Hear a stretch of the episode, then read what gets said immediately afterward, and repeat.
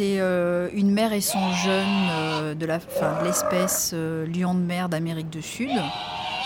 Donc les, les mères appellent leurs jeunes dans la colonie afin qu'elles puissent le retrouver.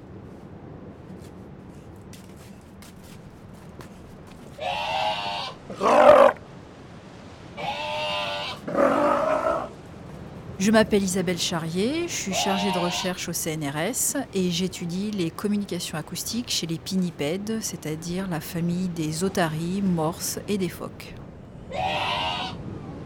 La mère va rester après la naissance une dizaine de jours avec son petit, pendant lequel elle va être en constant contact avec lui, l'allaiter. Et après une dizaine de jours, elle part en mer pendant deux, trois, voire une semaine. Et à son retour en mer, elle doit retrouver son petit. Alors, le problème, c'est que eux deux doivent se retrouver au milieu d'un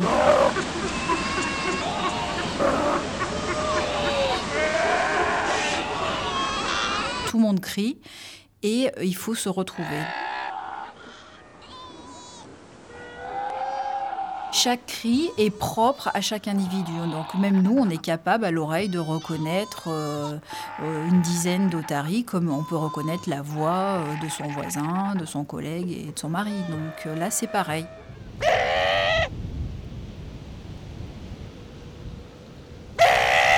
C'est un, cri de contact d'un jeune lion de mer australien pour appeler sa mère.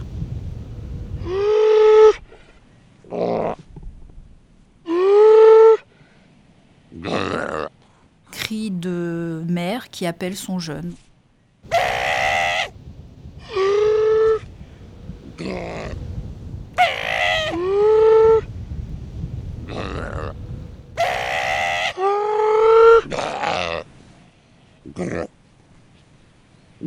La mère appelle son jeune, le jeune répond et ils vont émettre ces cris jusqu'à être en contact. La vision, en fait, ça n'intervient pas réellement puisque c'est des animaux qui vont être myopes euh, en milieu aérien. Donc le premier mode sensoriel qui est utilisé pour les retrouvailles mère jeune, c'est l'acoustique, donc les sons. Cri d'une jeune otarie euh, de Antarctique. Et c'est un cri, donc un cri d'appel pour avoir les soins de sa mère.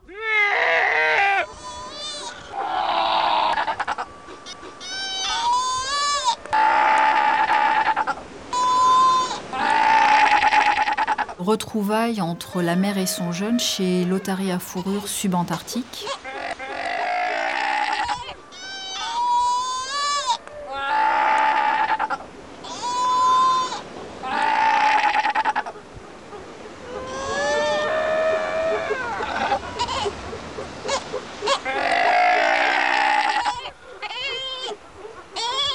Les mères peuvent partir deux à trois semaines en mer. Donc pendant ces deux à trois semaines, les jeunes vont jeûner justement. Et donc c'est très difficile pour des jeunes en pleine croissance de ne pas être nourris pendant deux à trois semaines, ce qui fait que les jeunes sont amenés un petit peu à tricher et vont avoir tendance à répondre à certaines femelles dans le but d'être nourris. Ce qui n'est euh, jamais le cas.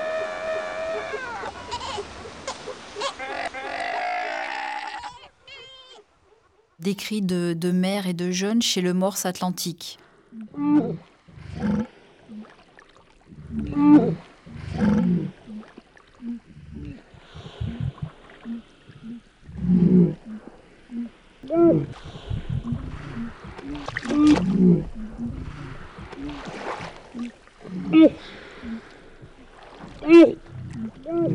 Même si des animaux produisent euh, des sons, ça ne veut pas forcément dire qu'ils ont une fonction de reconnaissance individuelle, par exemple.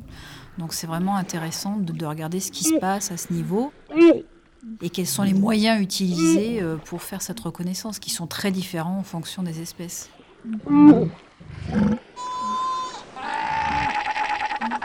Arte Radio.